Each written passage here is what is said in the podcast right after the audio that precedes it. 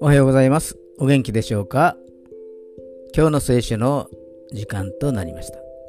今日の聖書の箇所は、新約聖書ヨハネの黙示録21章6節ヨハネの黙示録21章6節でございます。お読みいたします。ことは成就した。私はアルファであり、オメガである。最初であり、最後である。私は乾く者には命の水の泉から値なしに飲ませる。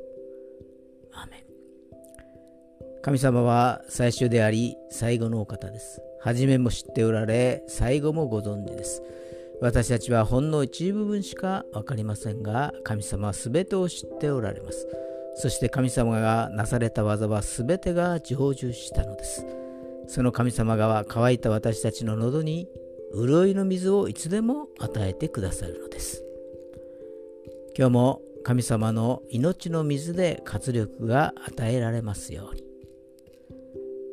それでは今日が皆さんにとって良き一日でありますように。ヨッシーでした。